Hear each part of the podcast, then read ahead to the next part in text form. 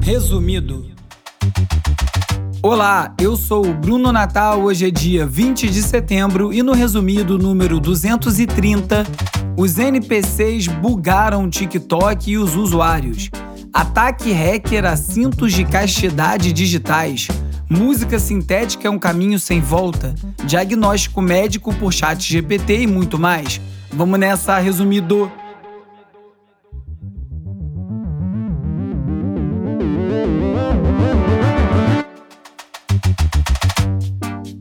Olá, resumista! Esse é o Resumido, um podcast sobre cultura digital e o impacto da tecnologia em todos os aspectos das nossas vidas. O Resumido tem o apoio do Instituto Vero.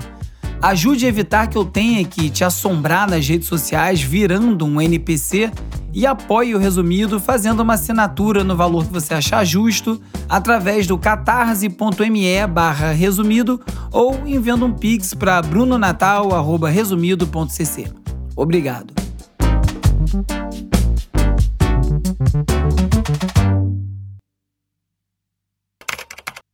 E daí eu comecei a fazer lá um TikTok para estender o personagem.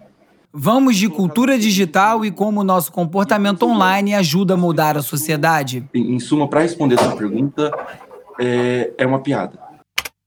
Esse que você ouviu agora foi o Felca, um influenciador que tem 3 milhões e 400 mil assinantes no YouTube, 2 milhões e 600 mil seguidores no Instagram e 770 mil seguidores no Twitter, e de quem eu nunca tinha ouvido falar até ele explodir no TikTok, chegando também por lá a 1 milhão e 200 mil seguidores em poucos dias por conta das lives de NPC. Na minha vida passada eu era bandido, agora eu virei NPC. Lives de quê? NPC, na sigla em inglês, quer dizer Non-Playable Character ou personagem não jogável que são aqueles figurantes de videogame sem muita função para o jogo e que ficam perambulando e muitas vezes apanhando na tela, se for um jogo tipo GTA. Nas últimas semanas, o TikTok e o Rios foram tomados por uma das trends mais bizarras que eu já vi. Se você teve online por um minuto que seja aí nos últimos dias, eu nem devo precisar explicar do que, que eu estou falando. Você já deve ter visto um vídeo de alguém com uma fantasia esquisita fazendo movimentos lentos, repetidos, como se fosse um desses personagens secundários de videogame e tagarelando frases feitas após receber colaborações em dinheiro dos usuários. Estelinha, bilha, bilha, planetinha, bilha, bilha, planetinha.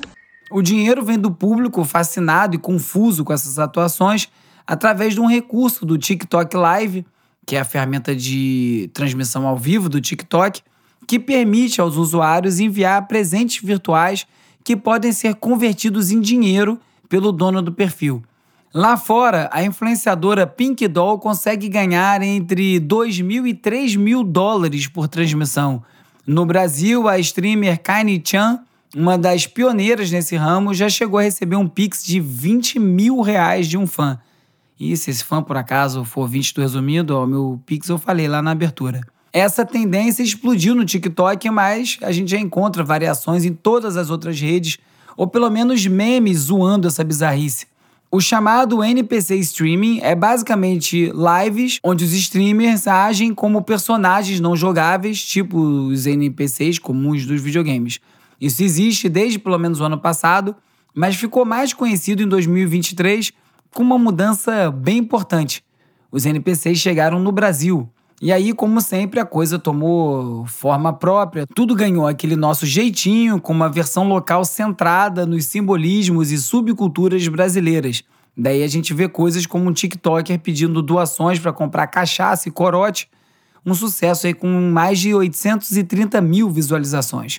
A primeira vez que eu vi algo assim foi em março, quando apareceu para mim aleatoriamente um vídeo muito, mas muito irritante de uma influenciadora do TikTok chamada Shelly D Ouve só e se prepara, porque isso aí não vai sair da sua cabeça por alguns dias e eu já peço desculpas. Oxe, bichinho, Oni, me dá cuscuz! A Shelly já estava fazendo vídeos de NPC desde janeiro e hoje o perfil dela no TikTok tem 4 milhões e 300 mil seguidores.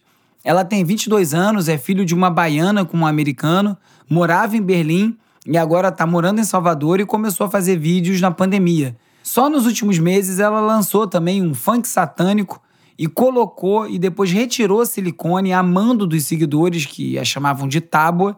E a Shelley também tirou o freio da língua por conta do bullying dos seguidores por conta da sua língua presa.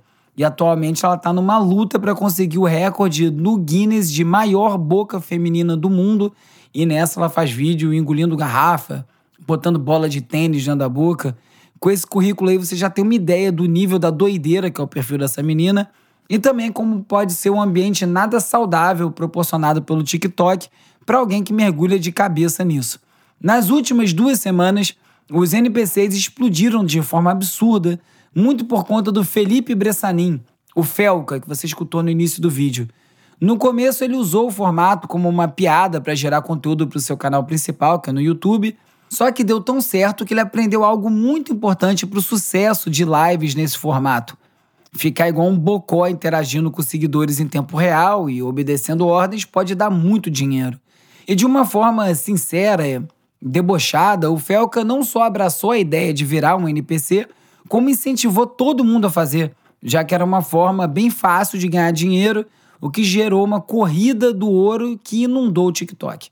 É claro que nem todo mundo vai ganhar milhares de reais como o Felco, como a Shelly, mas um pouco de humilhação por algumas centenas de reais por mês é mais do que o suficiente para muita gente tentar a sorte. Agora o Felca está sendo acusado de destruir o TikTok por ter contribuído para saturar a rede com esse tipo de conteúdo. Ele admite que essa piada saiu do controle, ele também reconhece que esse tipo de conteúdo, bom, não tem lá conteúdo, e a visão dele, inclusive, sobre as redes sociais, e sobre esse experimento específico é bem crítica e vale a pena ouvir a íntegra da entrevista que eu citei no início. Eu vou linkar no post no site do Resumido, www.resumido.cc, junto com todos os outros links comentados nesse episódio. O Felca já prometeu parar com as lives, mas se você entrar no TikTok e procurar qualquer live agora, você vai ver várias e várias pessoas de tudo que é tipo e lugar seguindo os passos do Felca de ganhar dinheiro com um pouquinho de humilhação pública. A coisa parece ter saído mesmo do controle e já tem relatos que o TikTok está impedindo alguns perfis de fazer esse tipo de live.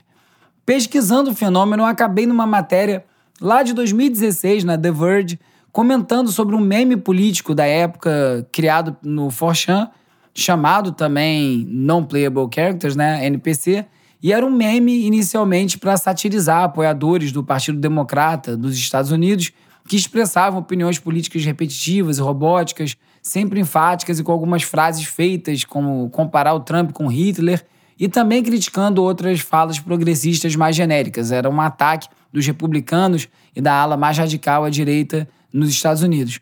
Pelo menos no TikTok ainda não tem nada desse tipo.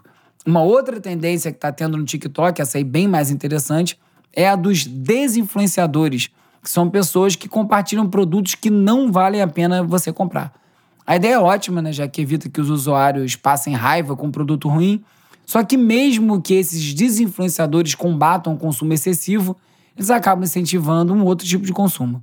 E se derrocadas da democracia e propagação de teorias da conspiração não fossem o suficiente, a febre de NPCs ilustra o nível de submissão que a gente se sujeita e de interferência que a gente sofre dos algoritmos. Como bem diz o Zack de la Rocha em Bullet in the Head, do Rage Against the Machine, eles dizem pule e a gente pergunta quão alto.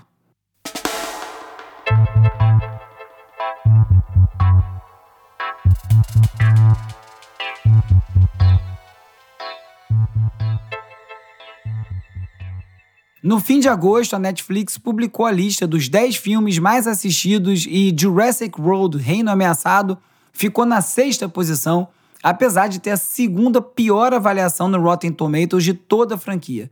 Isso aí só mostra que o grande lance dos algoritmos é conseguir entregar o conteúdo certo para a pessoa certa. Número de play tem muito pouco a ver com a qualidade e tem muito mais a ver com o fato do conteúdo ter conectado com muita gente. E não é só porque é muito assistido que quer dizer que é bom, só quer dizer que muita gente gostou de algo ruim. Um grupo de estudantes do sétimo ano nos Estados Unidos voltou para casa mais cedo depois de participar do One Chip Challenge. O desafio, promovido por uma marca de salgadinhos, ficou famoso nas redes sociais ao propor que as pessoas comessem uma versão dessa tortilha extremamente apimentada, mas apimentada no nível absurdo. Cerca de 10 alunos participaram e imediatamente passaram mal devido à quantidade de, de pimenta, e esse incidente ocorreu semanas após um jovem de 14 anos participar desse mesmo desafio e morrer de complicações causadas pelo salgadinho. A PEC, a empresa por trás desse desafio, que era proibido para menores, já anunciou a retirada do produto das prateleiras e vai oferecer reembolsos para quem já comprou. Um novo aplicativo chamado Moments pretende ser um gerenciador de relações pessoais, ajudando os usuários a administrar relações de amizade profissionais através de lembretes, de conselhos, tarefas, além de oferecer um compositor IA para redigir mensagens supostamente personalizadas. Totalmente distópica essa ideia, né? A gente precisar de um app para lembrar de ter uma interação humana que vai, no final, acabar aparecendo aquele parabéns do Facebook. Você sabe que só está recebendo porque a pessoa recebeu o aviso e receber a mensagem é legal e tal, mas depois que eu saí do Facebook, eu nunca mais recebi parabéns de tanta gente. A MGM Resorts International, dona de um dos cassinos mais famosos do mundo, o MGM, sofreu um ataque hacker que prejudicou seu site, as reservas online e os serviços dentro dos cassinos, como caixas eletrônicos, máquinas caça-níquel e de cartão de crédito. Essa é a segunda vez desde 2019 que a MGM Resorts confirma um incidente de segurança cibernética. No ataque anterior, hackers roubaram mais de 10 milhões de registros de clientes. Alguém anda assistindo muito a série Ocean's Eleven, 12 e por aí vai. Um outro hacker foi mais íntimo e assumiu o controle de cintos de castidade conectados à internet e exigiu um resgate em Bitcoin para desbloquear com um singelo aviso: sequestrei seu pau. Pesquisadores de segurança descobriram que a fabricante chinesa Kiwi deu bobeira e deixou uma API exposta, tornando esse ataque possível. Uma das vítimas recebeu a tal mensagem do hacker pedindo um pagamento de 2 centavos de Bitcoin, cerca de 750 dólares, para desbloquear o dispositivo. Internet das coisas tem disso, né? Ainda mais quando a segurança não é devidamente implementada. Já houve outros casos parecidos. Em 2016, hackers coletaram dados sensíveis, inclusive imagens e endereços físicos e de e-mail de usuários da WeVibe, um outro fabricante de brinquedos sexuais. Se você também estivesse perguntando o que seria um cinto de castidade digital, trata-se de um brinquedo sexual utilizado na comunidade BDSM que os usuários colocam em volta do pênis para prevenir ereções e que pode ser destrancado remotamente. Como produzir o meu primeiro funk usando inteligência artificial? Segue o fio! Agora é o momento de explorar as transformações causadas pelas inteligências artificiais. Masterizei usando o Ozone Fiz a arte da capa no Mid Journey. Esse aí foi o João Brasil anunciando o curso dele de inteligência artificial para música que vai rolar no Rio Innovation Week, onde eu também vou falar. Só esqueci o nome da mesa, na semana que vem eu aviso. A adoção da inteligência artificial na música, assim como em todos os outros setores, é inevitável, e junto com isso vem todos os dilemas éticos e legais. Quem mais se preocupa são justamente os produtores musicais e os especialistas em propriedade intelectual que agora estão quebrando a cabeça para entender o alcance da IA, desde a criação de vozes sintéticas até a restauração de gravações antigas, e também como não perder o controle da própria obra e dinheiro com isso tudo. Os algoritmos da música não são uma novidade, já são bem usados para funções técnicas como mixagem, masterização, e agora com o uso de IA na pré-produção e no desenvolvimento das demos, está permitindo simulações de vozes que podem economizar tempo e recursos no estúdio. O artigo A Inteligência Artificial na Música Pop da revista Gama chamou a atenção para essa revolução tecnológica que, como quase toda revolução desse tipo, causa medo nos trabalhadores do setor. Com a automatização, a questão do desemprego é real e outro problema sobre o qual já falei aqui está relacionado aos direitos autorais e à propriedade intelectual, especialmente quando se trata de simular vozes de artistas já mortos ou de criar músicas inteiramente novas através de IA. E por último, e também não menos importante, tem um debate contínuo sobre o papel da IA na criatividade humana. Tem produtor que vê a tecnologia como uma ferramenta apenas, que pode melhorar a qualidade e eficiência na produção musical, e tem outros que alertam para o risco de uma pasteurização da música, onde a criatividade humana é diminuída ou até substituída. A Orquestra Sinfônica de Baltimore parece não estar muito preocupado com isso e organizou o concerto chamado AI in A Minor, em que a música foi composta por inteligência artificial. A iniciativa foi uma parceria entre o The Greater Baltimore Committee e a empresa de tecnologia MindGrub, e o objetivo é explorar as aplicações multifacetadas da IA, não só na música, mas em vários outros setores. E parece que não tem muito limite para o uso de IA mesmo, principalmente quando a gente fala em marketing.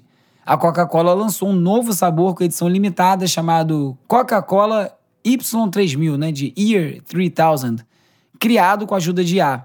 O sabor é projetado para remeter ao futuro e faz parte da plataforma Creations da empresa, que é destinada a atrair consumidores mais jovens. A embalagem também foi inspirada por imagens sintéticas.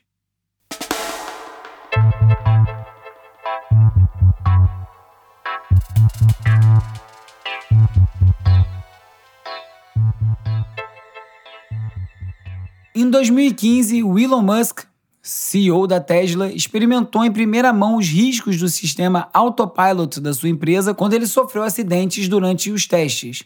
De acordo com a sua nova biografia, escrita pelo Walter Isaacson, Walter Isaacson, sei lá como é que eu falo isso, o mesmo autor da biografia do Steve Jobs, o Musk frequentemente invadia o escritório da Tesla furioso, exigindo que seus engenheiros corrigissem esse software. Só que boa parte do problema era o próprio Musk, que, de acordo com o livro, relutava em adotar uma tecnologia que muitos engenheiros da empresa defendiam como uma camada adicional de segurança. O Musk sempre insistiu em usar só os sensores óticos, alegando que isso aí tornaria os veículos mais parecidos com os seres humanos, que dirigem principalmente usando a visão. Mas a preocupação principal, óbvio, era baratear a fabricação. A solução temporária para os problemas encontrados pelo Musk foi repintar as faixas da estrada que confundiam o autopilot, uma medida que não abordava a questão fundamental de segurança do sistema e, obviamente, não era escalável. Vou acabar lendo esse livro aí que vai parecer mais um livro de fofoca, pelo que eu vi até aqui. Tá cheio de bastidor da compra do Twitter. Vambora. Após anos sofrendo com dores e passar por 17 médicos sem um diagnóstico correto, uma criança foi diagnosticada com uma síndrome rara na medula pelo chat GPT. A mãe recorreu ao bot depois de muitas frustrações com vários diagnósticos errados, e o chat GPT analisou os sintomas e os dados de ressonância magnética e sugeriu uma condição rara. Depois desse diagnóstico ser confirmado, a criança foi submetida a uma cirurgia bem sucedida para corrigir o problema.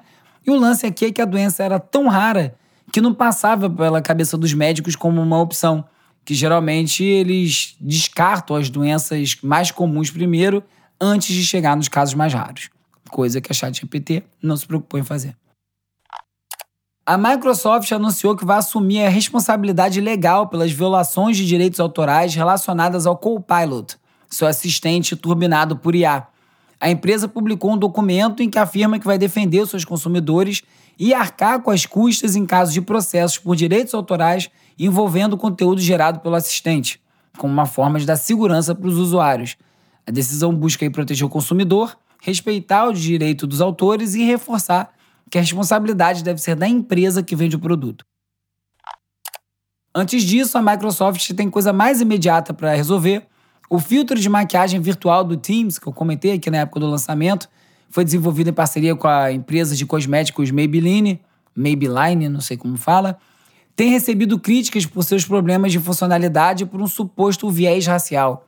Alguns usuários notaram que o filtro tem dificuldade em acompanhar os movimentos faciais de pessoas de pele mais escura e tende a clarear os olhos também, o que foi apontado como um viés de algoritmo racista. Por funcionar melhor em pessoas de pele branca, é possível também que isso aí faça com que elas possam passar menos tempo se preparando para aparecer numa reunião. E aí, mesmo que seja uma vantagem de alguns minutos, ainda é uma vantagem. São coisas assim que acabam perpetuando desigualdades. O ideal seria que esse tipo de pressão estética nem existisse, mas existe, e as pessoas não brancas têm mais essa desvantagem. A Microsoft acusa a China de usar IA generativa para disseminar desinformação e confundir eleitores americanos, especialmente com a aproximação das eleições presidenciais por lá. Segundo a empresa, perfis falsos e contas sequestradas ligadas ao governo chinês estão compartilhando informações falsas e imagens geradas por IA. Esse conteúdo está alcançando bastante engajamento nas redes sociais, o que agrava as preocupações sobre a integridade do processo eleitoral.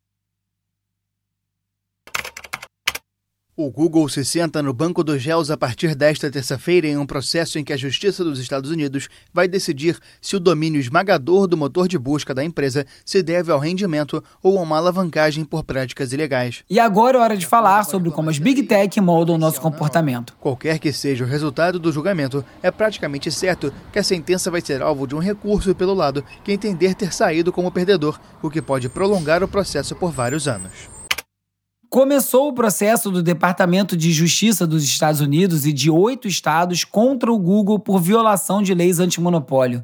A ação alega que o Google mantém a sua liderança no mercado de ferramentas de busca, excluindo a concorrência por meio de pagamentos por parcerias com fabricantes de dispositivos e navegadores. Por exemplo, quem compra um iPhone já vem com o buscador do Google definido como padrão. O Google diz que a pessoa pode trocar com um clique, o que é verdade, e que essa vantagem, na verdade, se conquista com a qualidade do produto. E eu também não sei se eu acho errado uma empresa fazer parceria com a outra em busca desse espaço. É como acontece em supermercado, por exemplo, né? As, as marcas disputam melhor colocação na prateleira. Por outro lado, o fato é que se não fizesse diferença, o Google não estaria brigando para manter essa situação, né? Esse é o primeiro caso de uma série que questiona o poder econômico do Google, e esse caso também aponta acordos de licença do Android que exigem a pré-instalação de aplicativos do Google nos celulares para poder usar o sistema. É o que acontece com os celulares da Samsung e alguns outros fabricantes. O Google afirma que a liderança, como eu disse, é resultado da qualidade, não de práticas anticompetitivas.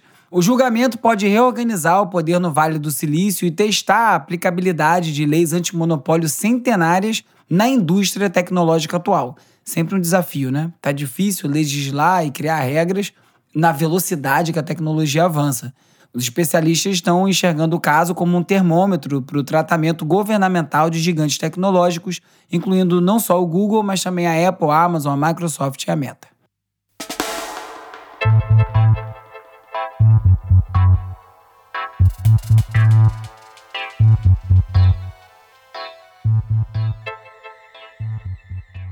A Comissão de Comunicação e Direito Digital do Senado Federal, aqui no Brasil, promoveu uma audiência pública com a participação do ministro da Justiça e Segurança Pública, Flávio Dino, para prestar informações sobre desafios e diretrizes governamentais sobre o direito digital. Para comentar a participação do ministro, eu chamei aqui a Larissa Machado, advogada e pesquisadora do Vero e uma das autoras da newsletter Descodificado, que comenta os assuntos que unem tecnologia e política onde eu li essa notícia. O ministro foi chamado à comissão com o objetivo de prestar informações sobre questões de direitos digitais no governo federal. Dentre os pontos tratados, o ministro Flávio Dino reforçou a existência de limites à liberdade de expressão e deu um destaque ao tema de regulação de plataformas digitais sob o enfoque do PL 2630 de 2020, o famoso PL das fake news. Na comissão, o ministro relembrou as sugestões ao PL apresentadas pelo governo e deu destaque a um ponto considerado caro para o Ministério da Justiça, chamado dever de cuidado. A proposta do dever de cuidado é aumentar a responsabilidade das plataformas em questão de moderação de conteúdos específicos que caracterizem condutas ilegais, como os crimes contra crianças e adolescentes, atos terroristas, dentre outros. Ocorre que o tema é considerado sensível para especialistas. Por um lado, consideram importante a intenção de se combater condutas abusivas, mas por outro, acreditam que o dever de cuidado como está, ele pode acabar entregando ainda mais poder às plataformas digitais. Ou seja, obrigar a remoção de conteúdo por parte das empresas pode criar um efeito de remoção em excesso, coibindo inclusive manifestações legítimas de expressão. Isso pode ser prejudicial, uma vez que o problema atual é justamente o grande acúmulo de poder por parte das plataformas digitais sem a necessária transparência dos seus serviços. O que é mais importante na fala de Dino no Congresso, no entanto, é que o governo explicita a vontade de continuar debatendo uma legislação para regular as plataformas digitais. Isso é muito positivo e se traduz em outras falas, como a do presidente Lula em espaços internacionais, por exemplo. Dino nos mostra que o governo seguirá tratando esse ponto como fundamental, algo que é essencial para a sociedade brasileira. O debate é muito benéfico para que o Brasil consiga ter uma legislação de regulação de plataformas eficiente, democrática e à altura do que já existe no mundo, como, por exemplo, na União Europeia. O Senado dos Estados Unidos realizou uma sessão fechada sobre inteligência artificial com líderes das maiores empresas de tech do mundo, como Elon Musk, Mark Zuckerberg e Bill Gates. De acordo com a CNBC, o Senado está buscando educar os legisladores sobre como regular a IA. A discussão também abordou a transparência, deslocamento de trabalhadores e outras questões regulatórias ligadas ao tema.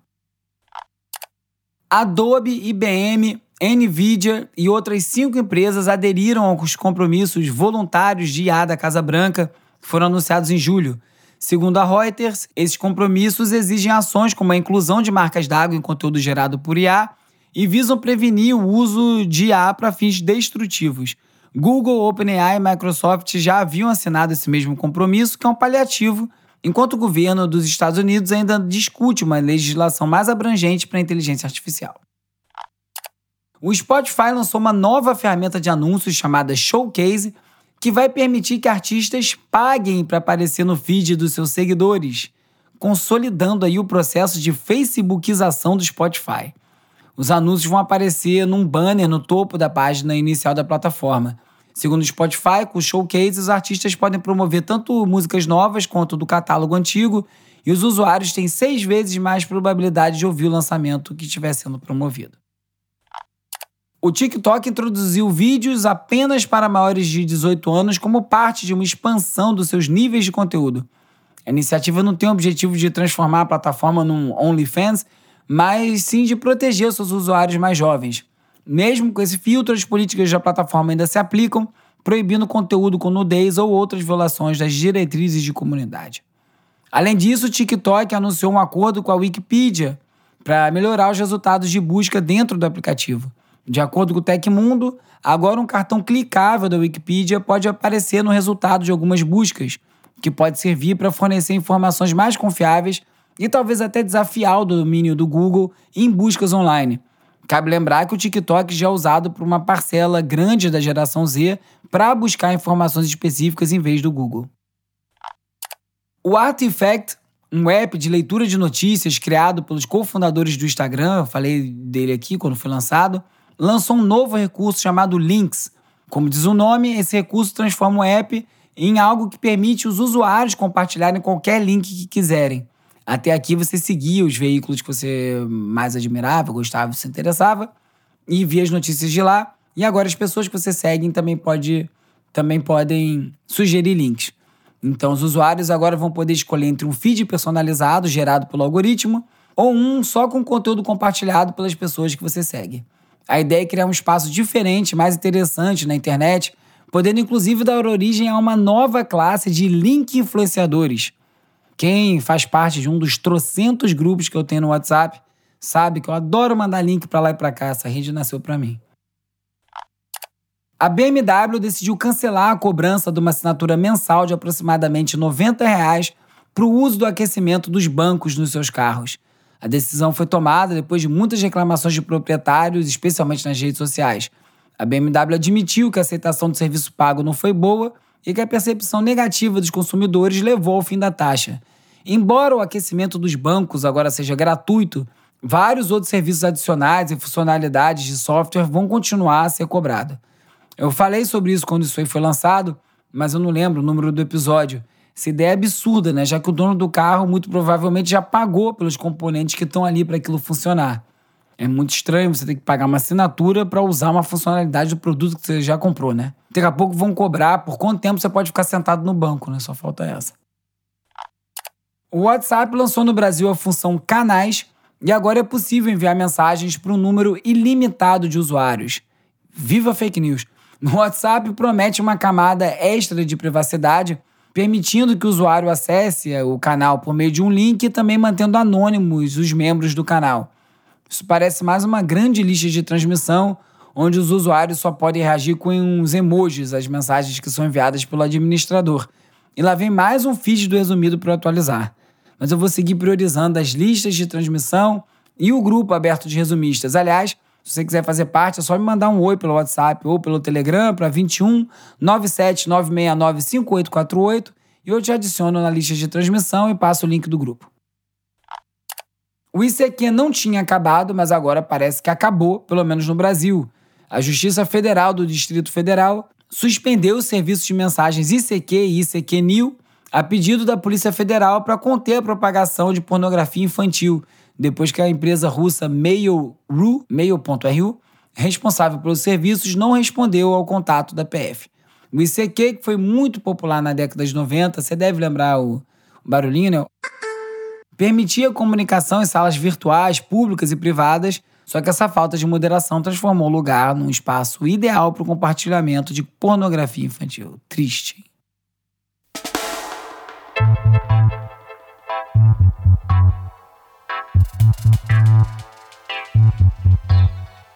Além do WhatsApp e do Telegram, você pode falar comigo no Twitter, arroba ou também no Instagram, no TikTok, no arroba resumido.podcast. Lá no YouTube é youtube.com resumido. Dá um alô e vamos ficar conectado.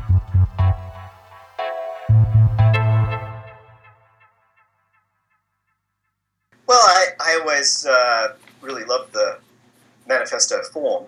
Uh, I loved it as a genre. Hora de relaxar com as dicas de ver, ler e ouvir. O livro O Manifesto do Hacker, da autora Mackenzie Work, apresenta uma reinterpretação do pensamento marxista sob a ótica do cyberespaço e da globalização e explora o confronto entre a classe hacker, composta por uma variedade de criadores de informação, e a classe proprietária que busca controlar o monopólio sobre as informações produzidas pela classe hacker. Puro suco de resumido. Às vésperas de completar 20 anos, o livro está sendo relançado no Brasil pela editora Funilaria e tem 30% de desconto na pré-venda no site deles.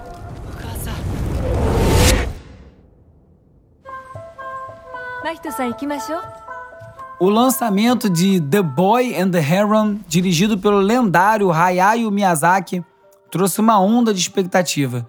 Como é tradição na carreira dele, o filme mantém um toque imprevisível, mesmo que esteja dentro do espectro dos trabalhos anteriores. Alguns aí estão vendo como uma continuação reconfortante da sua filmografia, que inclui clássicos como A Viagem de Chihiro e Meu Amigo Totoro. Não deixe de assistir esses se você nunca viu. Após uma pausa de uma década, o Miyazaki retorna lembrando ao mundo da sua visão e talento artísticos únicos no campo da animação. Independente se você vai sair encantado ou perplexo, uma coisa é certa: o impacto do Miyazaki na forma de arte segue incomparável. Tô doido para assistir isso.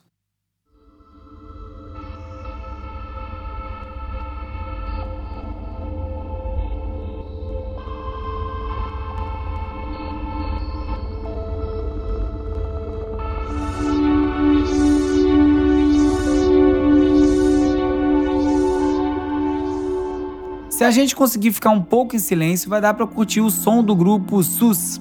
Originalmente um quarteto formado pelos multi-instrumentistas Bob Holmes, Gary Lieb, Pat Irving e Jonathan Gregg, o grupo criou um rótulo para chamar de seu, o Ambient Country. E desde 2018 tem tocado à altura dessa definição, enquadrando numa mesma moldura sonora as lições de Menos é Mais de mestres como Brian Eno, Ennio Morricone e Ray Cooder na fase Paris, Texas. Recentemente, o SUS lançou um álbum duplo homônimo que reúne quatro EPs lançados pela banda, sendo que os três últimos vieram depois da morte do Lib de infarto em 2021. Em todos, a marca do grupo está muito bem registrada. São violões, mandolins, steel guitars arranjados dentro de estruturas bem espaçosas, minimalistas, repletas de pausa, suspiro, que fazem lembrar as viagens por estradas vazias entre bares com luzes neon, majestosas montanhas e céus estrelados, mais ou menos como o vídeo de Hit Race que está no YouTube. É um som para contrabalancear esse mundo freneticamente barulhento e cheio de ruído em que a gente vive. Por isso tudo eu digo, viva o SUS!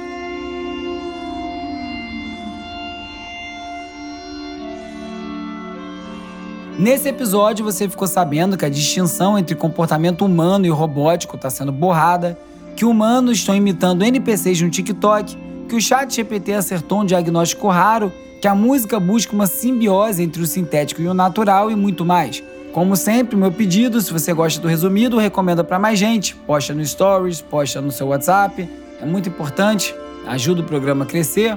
Não deixa também de curtir, assinar, seguir, dar cinco estrelinhas e também deixar uma resenha na plataforma que você estiver escutando esse episódio agora. O resumido tem o apoio do Instituto Vero. É produzido e apresentado por mim, Bruno Natal, o roteiro é escrito por mim e pelo Agenor Neto, com a colaboração do Carlos Calbuque Albuquerque. A edição e mixagem é feita pelo Hugo Rocha. As redes sociais são editadas pelo Lucas Vasconcelos, com designer do Thiago Duarte e animações do Peri Selmaman. A foto da capa é do Jorge Bispo e o tema original foi composto pelo Gustavo Silveira. Eu sou o Bruno Natal, obrigado pela audiência e semana que vem tem mais Resumido. Esse podcast é apoiado pelo Instituto Vero. Resumido, resumido, resumido.